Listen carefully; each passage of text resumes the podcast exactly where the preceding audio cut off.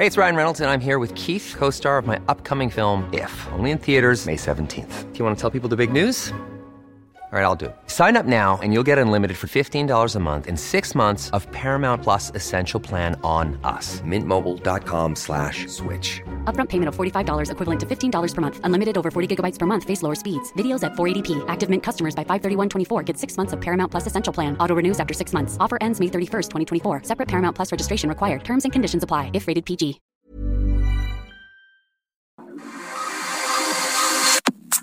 Nada más por convivir. Política, cultura y ocio con Juan Ignacio Zavala y Julio Patán. Iniciamos.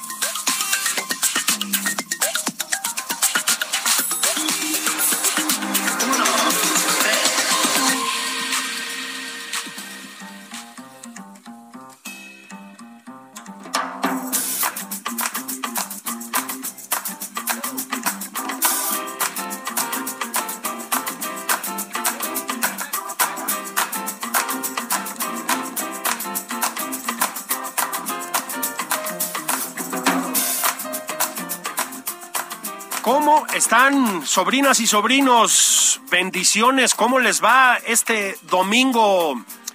Este domingo de nu- nunca más oportuno decirlo, de escalada de la pandemia que yo no sé por qué, pero ya nos habían dicho que ya había desaparecido, que ya no teníamos pandemia, pero bueno, yo sé que ustedes son gente muy prudente, se están cuidando muchísimo. Recuerden que los domingos platicamos con personas brillantes, platicamos con protagonistas de la vida pública mexicana. Pues yo hace tiempo que tenía ganas de tener esta conversación, pero la verdad es que con la escalada de contagios de COVID, porque por supuesto estamos hablando del COVID, que hemos visto en las últimas semanas, es más pertinente que nunca.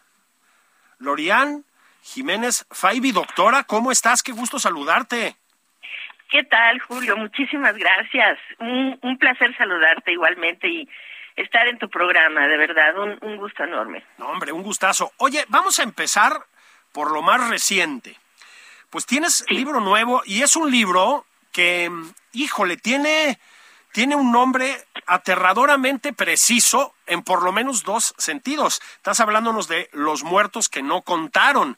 Seguimos hablando, por supuesto, del COVID y pues yo creo que los muertos no contaron, a ver si estás de acuerdo, en por lo menos dos sentidos, ¿no? Primero, porque no los quisieron contar, es decir, porque los números eran espeluznantes, ¿no? Y nos siguen dando la Secretaría de Salud, y Hugo López Gatel particularmente, números bajísimos de contagios y de muertes. Pero también no contaron porque no contaban para el gobierno federal. Creo que se puede leer así lo que nos dices, ¿no? Este, sí, sí, sí, desde luego. Es decir, el título del libro, que es Las vidas que no contaron, tiene, de hecho, la intención expresa de tener esa doble acepción. Es decir, eh, de denunciar este bajo conteo o subconteo de en la pandemia en general, no no solamente de las muertes, los casos, como bien lo acabas de señalar y ha habido pues una falta realmente grave de transparencia en todo lo que tiene que ver con cifras de la pandemia. Es decir, hasta la fecha, por ejemplo, la gente quizá no no no lo no lo visualiza, pero hasta la fecha no tenemos, por ejemplo, datos sobre vacunación. Lo único que sabemos es lo que nos dicen en las conferencias de prensa. Eh, ya van otros tantos vacunados y otros tantos vacunados, pero no tenemos realmente bases de datos que nos permitan saber, por ejemplo, de los vacunados, cuántos han terminado hospitalizados o cuántos vacunados siguen adquiriendo COVID, siguen contagiándose de COVID, muriendo de COVID, vacunados con qué vacunas son los que se están enfermando y hospitalizando con más, más frecuencia. Es decir, hay toda una serie de números que son muy importantes que el gobierno no está contando. Entonces, el título de, del libro tiene que ver, desde luego, principalmente pues con las vidas perdidas, pero las vidas que no contaron numéricamente, desde luego, esa es la primera acepción. Pero al no contarlas numéricamente, lo que el gobierno nos está dando a entender es que no fueron importantes. Es decir, esa es la segunda parte, ¿no? No contaron en el sentido de que no fueron importantes para contar, ¿no? Entonces, sí, esta es la intención del libro y eh, con ello, pues tratar de hacer este un pequeño homenaje, honor eh, a las familias y a todos los familias, amigos, qué sé yo, colegas de personas que han muerto innecesariamente durante la pandemia y que pues están siendo revictimizadas al eh, invisibilizarlas y normalizar su muerte sin siquiera tener pues la decencia de ser contados, ¿verdad? Claro, fíjate, empiezas el libro con eh, pues con un eh, recuerdo personal, ¿no? Bueno, tú has estado muy involucrada desde hace pues año y pico o dos años incluso en, ayudar a la gente, en paliar un poco esta carencia gubernamental, pues ayudando a la gente que se contagia, ¿no? Pero cuentas un caso estremecedor, esa es la manera en que empiezas el libro, yo creo que muy acertadamente. Bueno, pues la hermana de esta mujer que te llama por teléfono está con una oxigenación ya muy precaria, se niegan a aceptarla en cualquier hospital e insisten en la estrategia que siguieron, que es la estrategia que causó una, ahorita te pregunto cuántos, pero una cantidad brutal de muertes, de mandarla a su casa. Bueno, pues esa mujer murió y a ti pues te rompió el corazón, no hay otra manera de decirlo, ¿no? Sí, sí, sí, definitivamente. Esta historia fue una de, de, de varias, o sea, eh, yo junto con un grupo de médicos, de científicos que hemos tenido durante la pandemia la intención pues de apoyar a la población con información, eh, durante la segunda ola, primera y segunda ola de contagios, los médicos eh, bueno, fundamos una asociación civil sin fines de lucro que se llama Salvemos Conciencia. A través de ella se daban los médicos, desde luego, no yo, ¿verdad? Pero los médicos que formaron parte de Salvemos Conciencia en su momento, atendieron a cientos, tal vez incluso miles de pacientes de forma gratuita durante la pandemia. Y entonces yo apoyaba con recibir los eh, las solicitudes, es decir, la gente escribía por correo electrónico o mandaba mensajes por WhatsApp eh, solicitando a alguien que los apoyara médicamente, ¿no? Y entonces se remitía a los médicos y qué sé yo, pero desde luego no se puede atender a distancia a pacientes de COVID-19 que ya están muy graves. Es decir, a distancia solamente se puede llegar hasta a darle vigilancia y a darle seguimiento a pacientes que tienen COVID leve o quizá incluso moderado pero gente que ya eh, hay un punto en el que requieren ir al hospital o si no va a terminar eh, mal el, el, la situación, ¿no? Es decir, muriendo la persona. Entonces, este era uno de esos casos en donde los médicos no pudieron tomar el caso porque eh, era ya demasiado avanzado. Y entonces, pero esa persona eh, me llamaba y yo estuve en el teléfono con ella tratando de apoyarla y de pues acompañarla en este pues via crucis realmente de que, tratar de encontrar un hospital para su hermana que venía muy grave y con el tanque de oxígeno terminándosele en el asiento de atrás del carro y después de varios hospitales que eh, estaban llenos y no pudieron recibirla eh, la, eh, ella murió ahí en el carro con la hermana no este como estos, ah, hubo muchos casos, particularmente durante la, la segunda ola de contagios, que fue a finales de 2020, principios de 2021. Y este, pues yo creo que esas son historias que necesitan ser contadas, porque necesitamos, eh, además de, desde luego, de tener un proceso de rendición de cuentas, sí, de responsabilidad, de por qué pasaron estos eventos, y cómo es que pudieron haber sido diferentes, cómo es que se pudieron evitar, pues también yo creo que es importante para las familias entender qué fue lo que llevó a sus familiares a morir de estas formas tan trágicas, ¿no? Este, han sido demasiados eh, miles de personas que han muerto eh, ahora sí innecesariamente, de formas innecesariamente violentas y trágicas también, ¿no? Eh, que, que creo que merecen merecen respuestas. Y esto pues es parte de lo que he tratado de hacer en el esfuerzo de escribir los dos textos. El primero que fue un daño irreparable y este segundo de las vidas que no contaron fíjate que haces ahorita vamos a ir a si te parece bien a un daño irreparable que fue el eh, efectivamente el libro que sacaste el año pasado y que bueno, fue además muy exitoso, ¿no? Pero aquí haces algo que pues pocos o nadie han hecho, que es y aquí voy a hacer una observación que haces tú también. En México no hemos tenido una primera, segunda, tercera, cuarta, quinta ola de la pandemia. Hemos tenido una olota de la pandemia. Estamos de acuerdo, ¿no? Sí, sí. O sea, o sea, nunca la hemos controlado, pues, ¿no? Ese es, ese es el tema, cosa que en otros países sí han logrado. Pero bueno, más allá de eso, estás entrándole a un, eh, a un el gobierno federal ha hecho hasta lo indecible para decir esto ya se terminó. Pues no, este libro tuyo se remonta muy poquitito tiempo atrás, o sea, es un, es un libro absolutamente vigente. Y a lo que nos enfrentamos, y es lo que tú nos estás diciendo, es a que no solo no se ha acabado, sino que las consecuencias siguen siendo terribles, ¿no?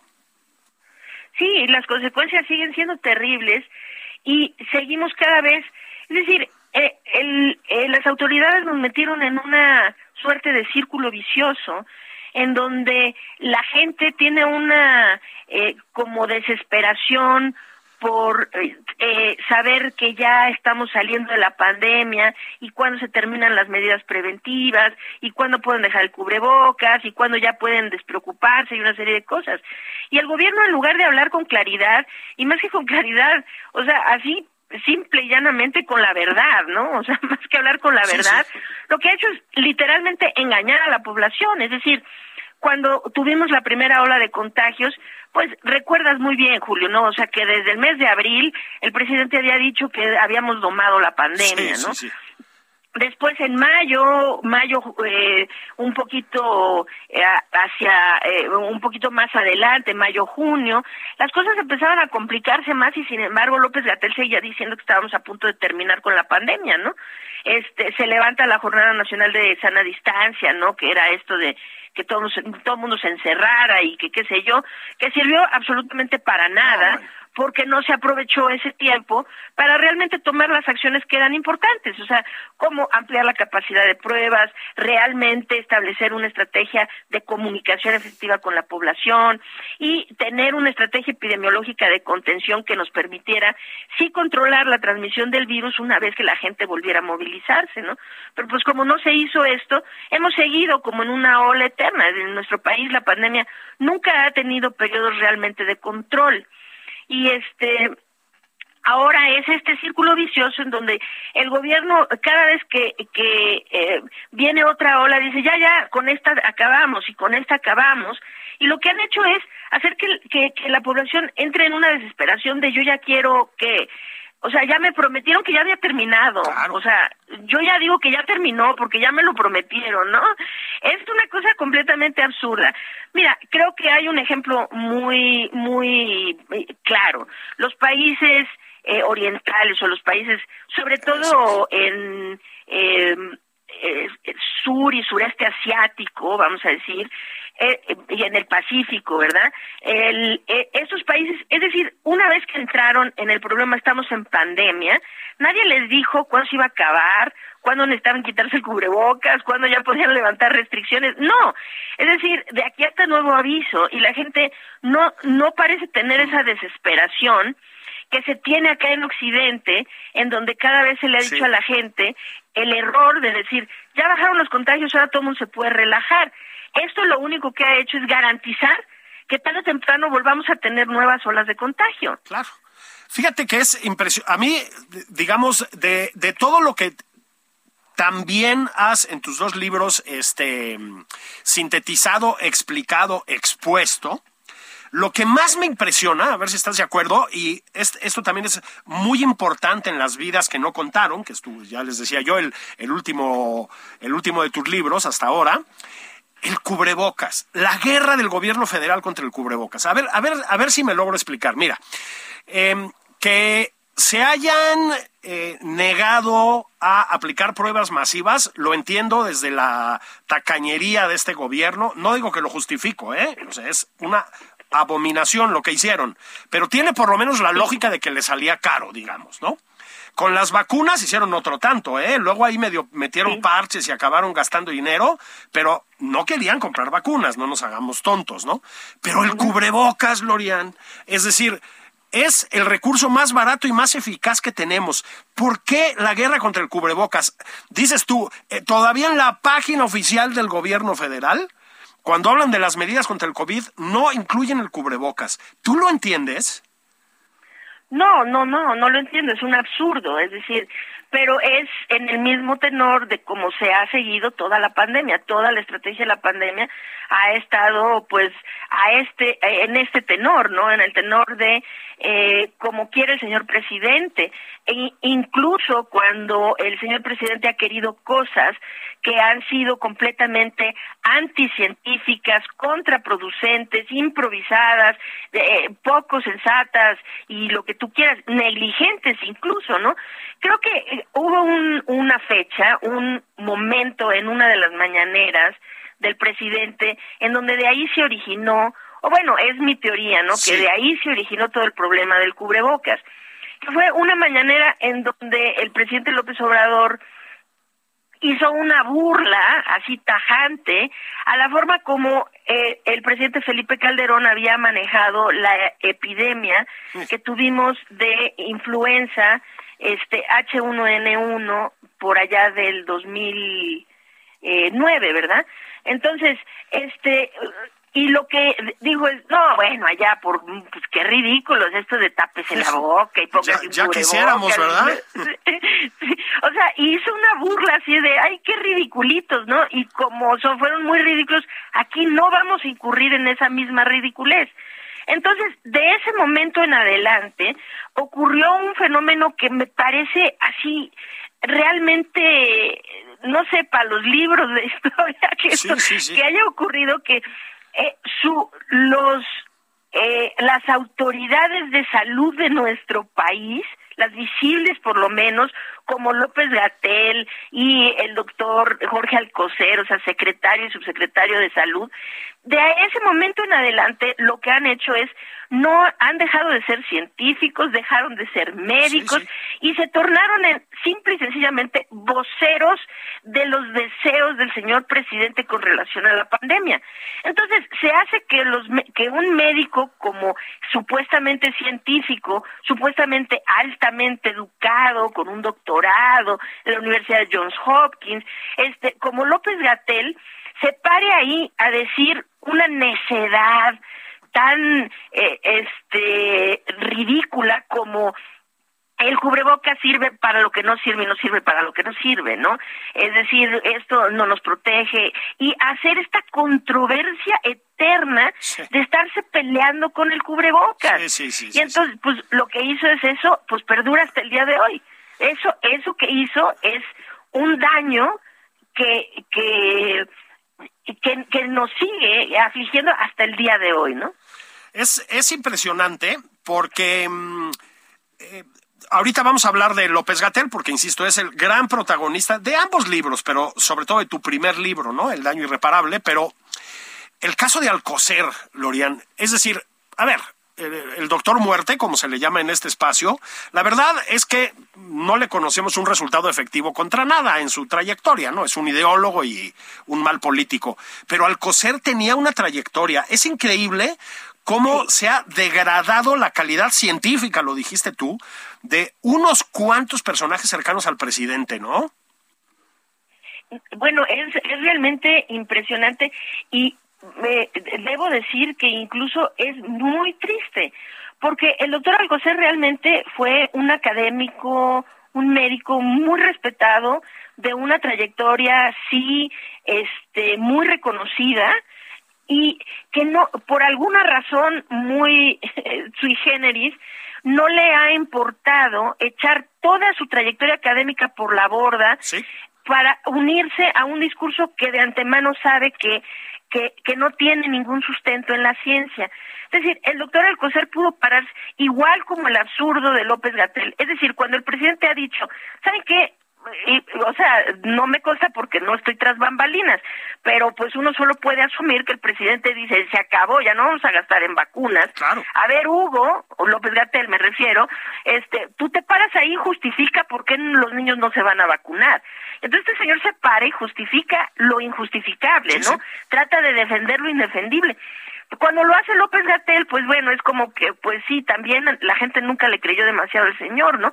Pero cuando lo hace el doctor Alcocer, yo siento, la verdad, en el fondo, una enorme tristeza de que este hombre vaya a terminar sus días en este nivel de desprestigio y de, y de este, pues de desprestigio, puedo decir, ¿no? Él se paró a decir, yo no vacunaría. Este es un médico que tiene eh, estudios e investigaciones en el campo de la inmunología. Y él se paró ahí a decir, yo no vacunaría a mis eh, nietos porque pues los niños tienen un sistema inmunológico muy a todo dar. ¿Y para qué se los estropeamos con las vacunas? O sea, el señor literalmente se paró ahí a dar un discurso de anti-vaxxers, ¿verdad? De antivacunas. Eh, en donde pues no hay manera de que eso se pueda justificar. Ahora está parado ahí diciendo que por qué no le damos un buen vuelo a la a la medicina alternativa, ¿no? O sea, ¿por qué no? oiga, este, no sé, eso puede ser el papel de alguien pero no puede ser el papel de un médico, de un científico que tiene como funcionario público el papel de ser el secretario de salud de una nación. Completamente. Mira, ahora, si me permites, vamos a hacer una pausa rapidísima y regresamos a recorrer tu vida y obra. ¿Cómo la ves? Bueno, y le pegamos un poquito a López Gatel también. No me tardo nada. No me tardo nada, querida doctora. Familia, venimos enseguida. Como ya es fin de semana, hay una doctora aquí, se los puedo decir, es perfectamente válido que se sirvan una cerveza. Ahí venimos.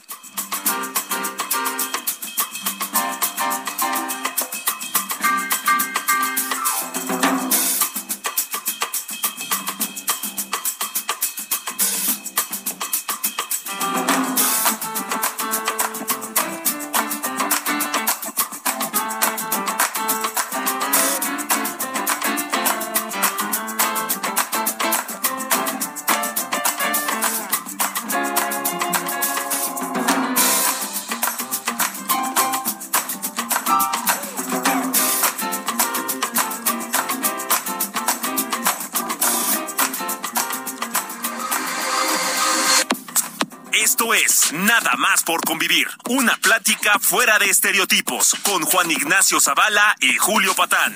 Regresamos.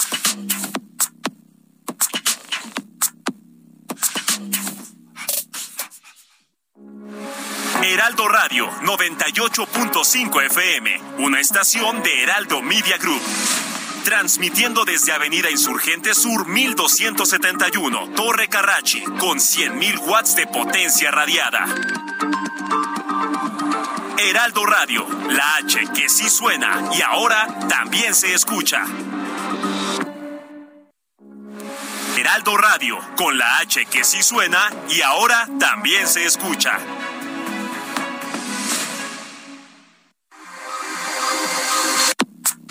Ya estamos de regreso en Nada más por convivir. Aquí Juan Ignacio Zavala y Julio Patán.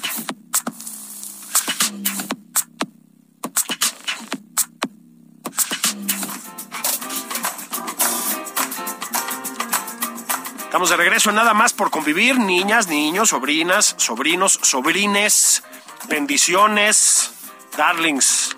Estoy platicando con la doctora favorita de la cuarta transformación de la vida pública de México, Anne Lori Jiménez Faibi. Eh, estábamos con tu último libro hasta ahora, y ahorita vamos para allá, porque seguro que ya tienes algo entre manos, Las vidas que no contaron pero diste un campanazo tremendo, híjole, con un libro con Hugo López Gatel en la portada. Se lo dedicaste al doctor Muerte, querida doctora. Uy, bueno, este, el primer libro, Un daño irreparable, sí. O sea, yo tengo que confesar que yo no estuve a favor de que su foto estuviera en la portada del libro, ¿eh? O sea, de hecho, cuando me lo mostraron dije, no, no, no, no, por Dios, o sea, ¿qué me quieren matar o qué? Hey, it's Ryan Reynolds, and I'm here with Keith, co star of my upcoming film, If, only in theaters, May 17th. Do you want to tell people the big news? All right, I'll do. it. Sign up now and you'll get unlimited for $15 a month and six months of Paramount Plus Essential Plan on us. Mintmobile.com slash switch. Upfront payment of $45 equivalent to $15 per month. Unlimited over 40 gigabytes per month. Face lower speeds. Videos at 480p. Active Mint customers by 531.24 get six months of Paramount Plus Essential Plan. Auto renews after six months. Offer ends May 31st, 2024. Separate Paramount Plus registration required. Terms and conditions apply if rated PG. Dije, no, no, eso no me, no, no, no me encantó que fuera así. Este, pero finalmente pues fue como es y estoy muy, muy contenta con el libro y este, creo que las vías que no contaron eh, está mejor escrito, tal vez mejor documentado, no sé, quedé más satisfecha con el segundo libro que con el primero, pero pues ahí están los dos, ¿no? Finalmente. En el segundo libro, la verdad es que ya no quise mucho hacer énfasis en López Gatel. Sí, porque, sí. eh, es decir, él ha, ha perdido tanta credibilidad al- en los ojos de todo, de toda una nación, ¿no? Ha perdido, pues ha perdido el respeto y ha perdido, a, a mi manera de ver, en lo personal, ha perdido absolutamente la dignidad eh, y la ética profesional, ¿no? Entonces creo que necesitamos ya dedicarle menos tiempo a este señor y hablar más de lo que podemos hacer para ayudar a la gente a sobrepasar y a eh, hacer más llevadera la pandemia con menos pérdida de vidas y menos gente enfermando y quedando con secuelas y una serie de cosas, ¿no? Entonces, y también, Julio, debo decir una cosa, que en el primer libro, después como que un poquito eh, me di cuenta que no había yo hecho suficiente énfasis por hablar tanto de López Gatel que se volvió como un protagonista este de tan alto perfil eh, por lo menos en la primera parte de la pandemia, ¿no? Aquí en México, bueno, el primer año, año y medio de la pandemia, como que dejé de hablar de la responsabilidad que sí tienen otros actores, Claro. porque han tenido mucha responsabilidad. Así es. O sea, el presidente ha tenido una enorme responsabilidad en esto, pero también, por ejemplo, Claudia Sheinbaum, ella ha dirigido las eh, la pandemia en la ciudad que tiene, que es la Ciudad de México, el exceso de mortalidad más alto en el mundo y eso pues eh, recae y su secretaria de salud que pues ahora sí que nadie sabe ni, ni su nombre, ¿verdad? Eso, un Este, premio a quien se acuerde de cómo se llama la Secretaria de Salud Chilanga, ¿verdad? sí, un premio. Le regalamos un libro. Eso, eso. a quien se dedicado. acuerde, sin googlearlo, claro, ¿eh? Porque Sí, sí, sí. no, o sea, eh, y muchos también eh, desde los gobiernos estatales ha habido mucha responsabilidad. Y en el segundo libro creo que traté de hablar más de las responsabilidades compartidas que han tenido las autoridades estatales eh, aquí en la Ciudad de México, desde luego las autoridades aquí en la Ciudad de México y el presidente de la República, más allá de enfocarme solamente en López Gatell. Sí, es una responsabilidad en primera instancia del gobierno federal. Yo, yo creo va en ese sentido. Es decir, es inevitable poner a López Gatel en el centro porque pues era oficialmente el responsable de, bueno, sigue siendo, ¿no? De controlar la pandemia que dice que ya desapareció y pues se dedicó a ser un eh, vocero del presidente. Es decir, un poco la impresión que tiene uno es que las estrategias generales, por llamarlas de alguna manera, de lucha contra la pandemia fueron del presidente. Pero lo que tú expones, y yo creo que por eso se te fueron tan encima desde los sectores oficialistas, es brutal, Lorian, porque en un principio pues había incertidumbres, ¿te acuerdas que lavábamos el súper y todas esas cosas? Pero ya que sabemos bastante sobre este maldito virus, pues no hay justificaciones, ¿no? Y la necedad sigue ahí. Creo que es uno de los mensajes que nos estás dando. Y es una responsabilidad que se vuelve criminal, ¿no? Porque se vuelve criminal decirle a una población, saben que ya estamos entrando en un estado endémico. Esto lo dijo López Gatel Sí. hace dos meses. Dijo literalmente en una conferencia de prensa, ahí está la versión estenográfica, no tengo aquí a la mano exactamente la fecha, pero ahí lo, lo podemos buscar. Eh, dijo literalmente así, la Organización Mundial de la Salud no ha declarado fin de la pandemia, pero cada quien en su región y cada país puede evaluar cómo va el avance y aquí en nuestro país podemos decir que ya estamos transitando al estado endémico. Sí, Así sí. lo dijo literalmente. Y entonces, cuando eso se le dice a una población y después salen unos puristas a decir, pues es que la gente es muy irresponsable, ¿por qué no se pone un cubrebocas? No, no, perdón, es que a la gente se le dijo que esto ya se había terminado. Así es. No es culpa de la gente, es culpa de esta criminalidad gubernamental en donde se está literalmente engañando a la población diciéndoles que no hay riesgo cuando sus vidas siguen estando en riesgo y necesitarían entender esto para saber cuáles son las medidas pertinentes que necesitan tomar para estar a salvo. Fíjate que tocas un tema muy de esos que sacan, de, esos que sacan herida, ¿verdad? Que es el de la vacunación. Fíjate que el, gobierno federal y también el gobierno de la Ciudad de México, me refiero a estos dos, pues porque son los que me tocan más cerca por, por Chilango, ¿verdad? Han cacareado como un tremendo éxito el proceso de vacunación. Bueno, pues tú pondrías algunos matices a esa afirmación, ¿no? Sí, sí, bueno, más que matices aquí, o sea, sí, lo pinto de otro color completamente, sí, claro. Es decir, a ver, eh, cosas que sí. México fue el primer país en Latinoamérica que empezó a vacunar, eso está muy bien, el 24 de diciembre del 2020, de hecho, se colocó la primera vacuna, ¿no? Se administró la primera vacuna. Ahí, pues, fue como se hace generalmente, pues, un, un ejercicio propagandístico en una de las mañaneras, entonces se vacuna una, una, a una enfermera y se hace todo un show y no sé qué muy bien. En realidad no inició la vacunación hasta ya tarde en el mes de enero del 2021, principios de febrero, donde este, pues sí, se empezó a vacunar a los profesionales de la salud, una serie de cosas. Bueno, sí, sí, claro, fuimos de los primeros. Sí, nada más que ahora nos quedamos en el último lugar. Es decir, si vemos solamente tal vez Honduras, Nicaragua, El Salvador, son los únicos países que tienen menor cobertura de vacunación que México. Y eso es una verdadera vergüenza, porque aquí nos quedamos como que se durmieron en sus laureles diciendo que íbamos muy bien con la vacunación, pero la realidad aquí es que no hemos llegado ni siquiera al 70% de cobertura de vacunación en la población. Seguimos siendo el único país en el continente americano que no ha vacunado a la población de menores de edad.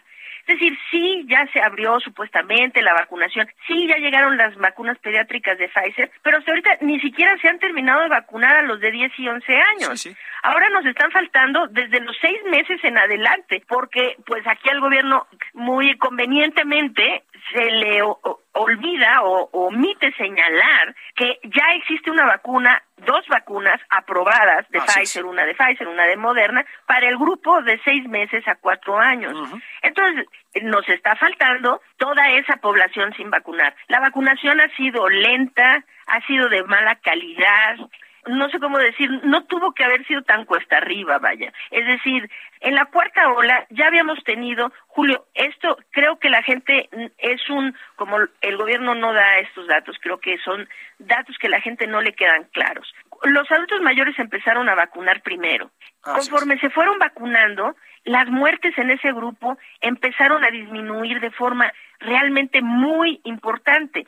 Disminuyeron dramáticamente durante meses, pero sabíamos que a los cuatro o cinco meses requerían un refuerzo mismo que López Gatel se empecinó en decir que no se eh, que no era necesario, que no había evidencias, que no lo necesitaban. Y entonces ese refuerzo les llegó en lugar de a los cuatro cinco meses les llegó casi un año más tarde. Y entonces si vemos ahí las, las cifras hay algo que es realmente muy lamentable que es las muertes en adultos mayores disminuir, disminuir, y por la falta de refuerzos, a finales de la tercera ola y sobre todo durante la cuarta ola, las muertes en el grupo de mayores de edad volvió a subir, a convertirse en el grupo pues que más ha padecido en ese sentido. Fíjate, ¿eh? Bueno, ¿y qué me dices de la negativa que parecía eterna, al final se hicieron para atrás, de vacunar a los menores de edad?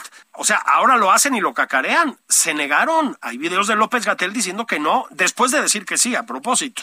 Es decir. Bueno, además, además es que tenemos que decir que no solo se negaron así de, pues no hay dinero, no hay presupuesto, eh, no podemos ahorita comprar vacunas, una serie de cosas. No, pararon ahí al secretario de salud a decir que no era necesario, que de hecho podía ser contraproducente y dañino para los niños vacunarse. Es decir, lo hicieron a un grado en el que ahorita no pueden quedar más que en ridículo de finalmente haber admitido que pues sí eres, es indispensable vacunar a los menores de edad, ya se están vacunando los menores. Entonces, nada más hay que retomar ese audio del secretario de Salud, donde dice que tal vez la vacuna podría estropear su maravilloso sistema inmune, ¿no?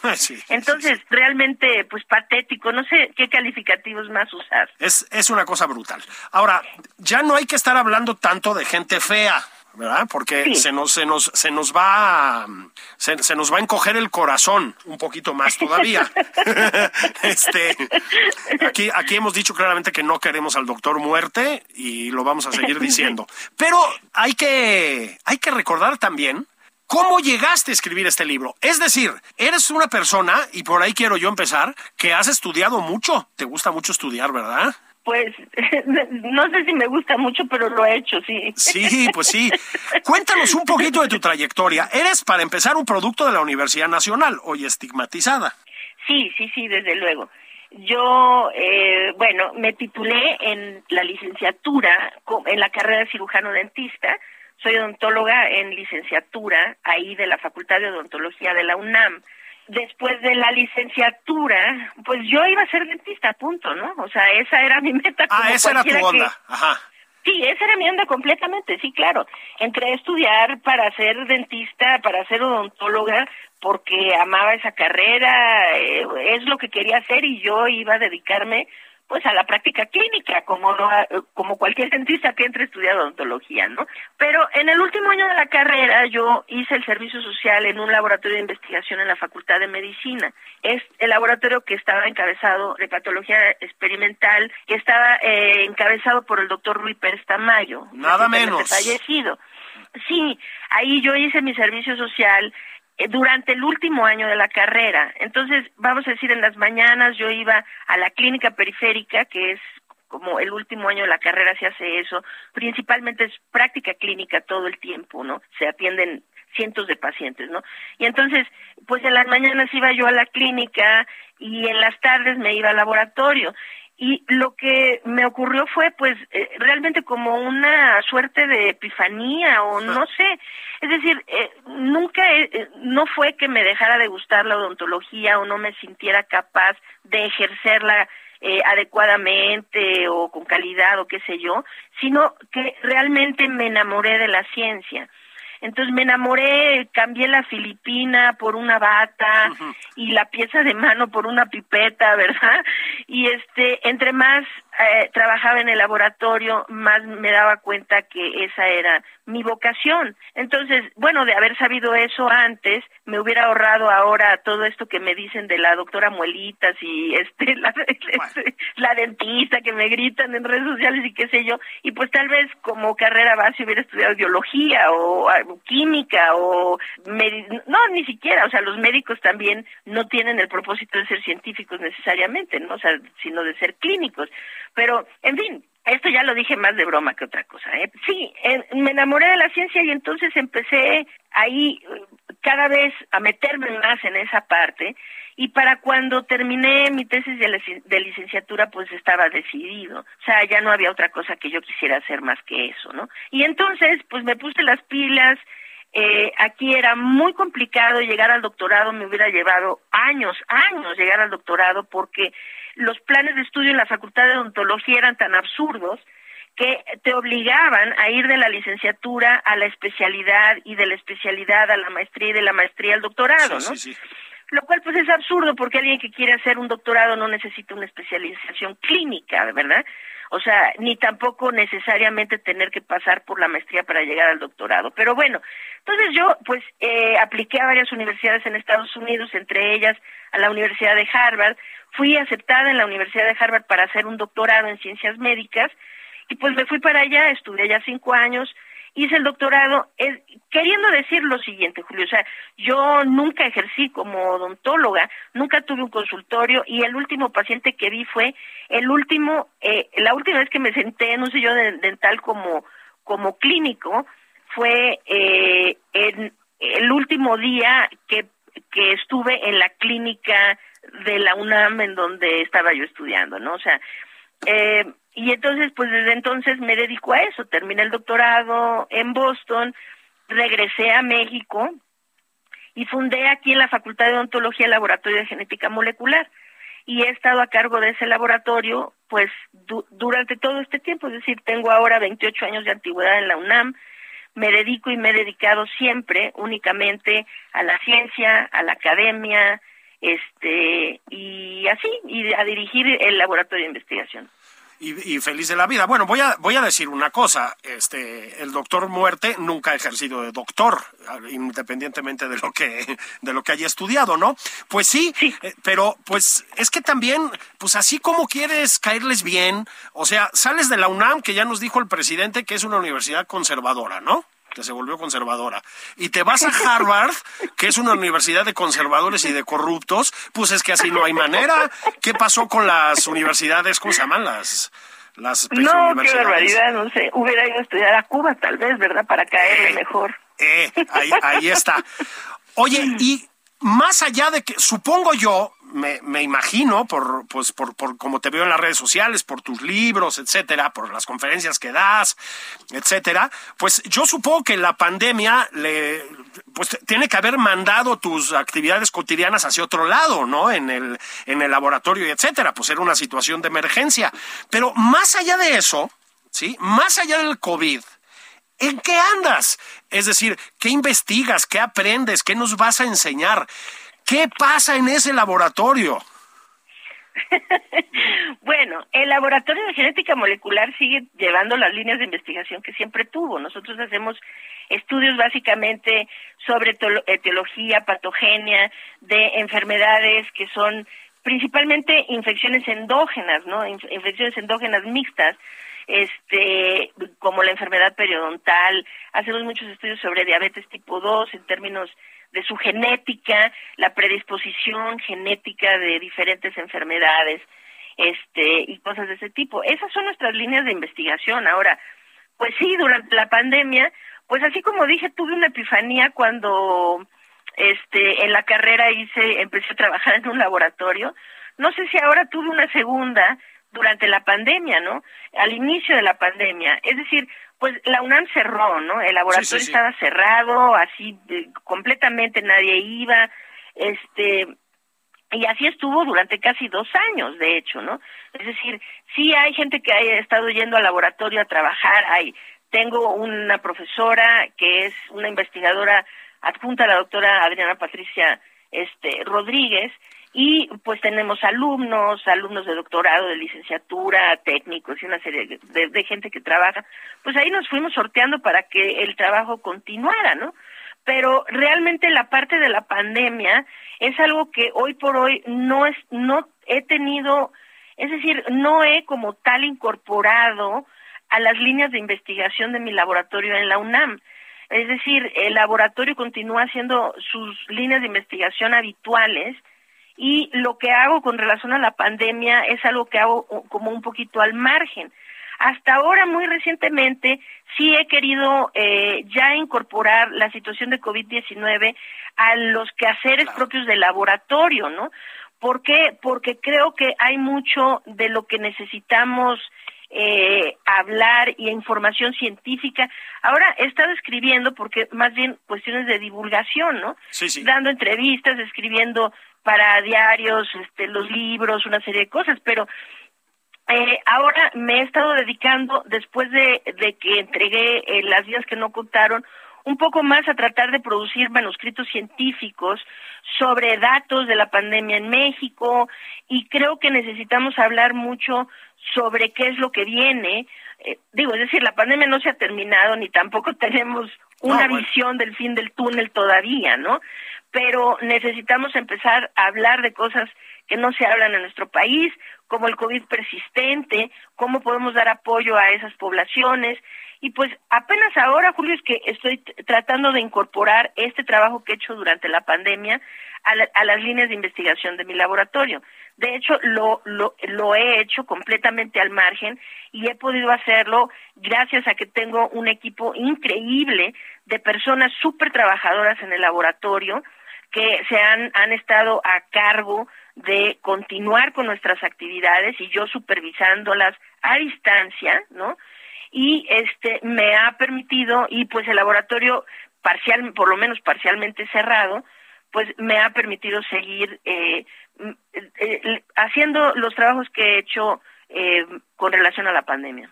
Mira, es que eh, están ustedes escuchando como Lorian, eh, pues como tanta gente en México, tengo que decirlo, y gente valiosa, pues se volcó a enfrentar esta pesadilla del COVID, ¿no? Es lo, me parece que es lo que tocaba hacer.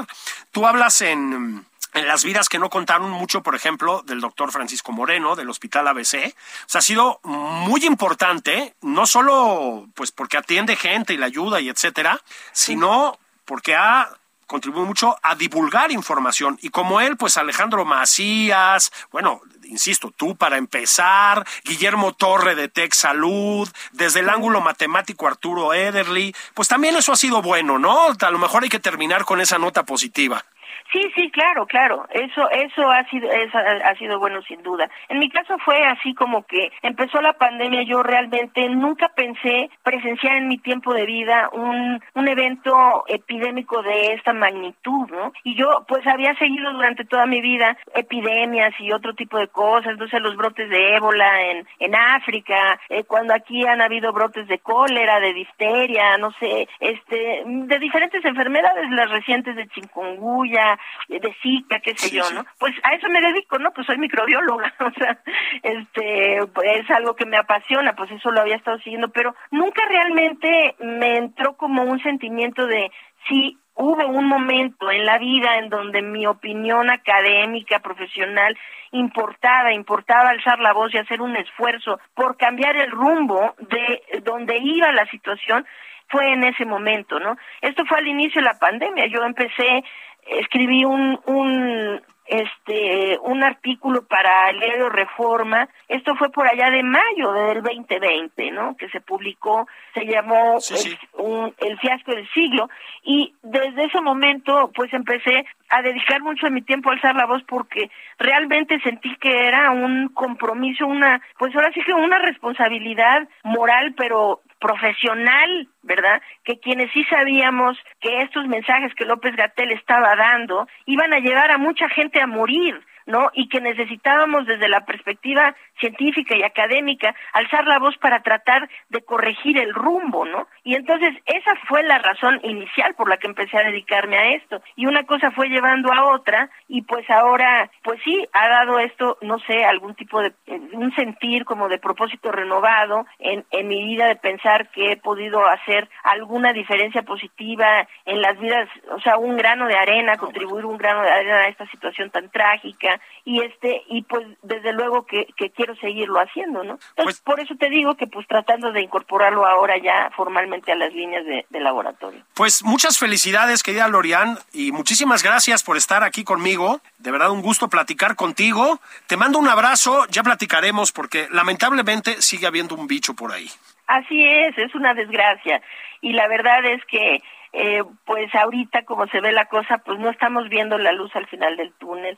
Hay que seguir en este canal, pero en el canal no de ignorar el problema o de acostumbrarnos a los enfermos y a la muerte, sino de realmente decidirnos a tomar las acciones pertinentes para detener la transmisión de este virus que se está complicando cada día más.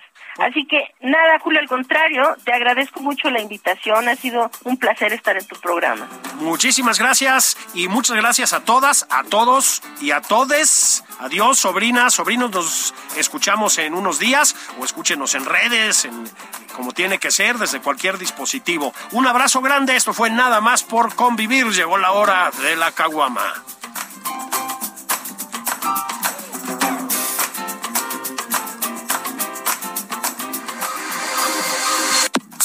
Esto fue Nada más por convivir, el espacio con política, cultura y ocio, con Juan Ignacio Zavala y Julio Patal.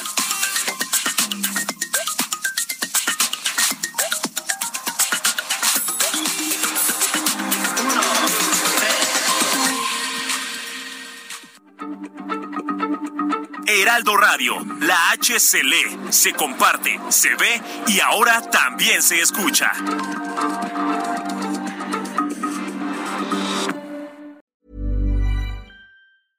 Imagine the softest sheets you've ever felt. Now imagine them getting even softer over time. That's what you'll feel with Bowl and Branch's organic cotton sheets. In a recent customer survey, 96% replied that Bowl and Branch sheets get softer with every wash. Start getting your best night's sleep in these sheets that get softer and softer for years to come. Try their sheets with a 30-night guarantee. Plus, get 15% off your first order at bowlandbranch.com. Code BUTTERY. Exclusions apply. See site for details.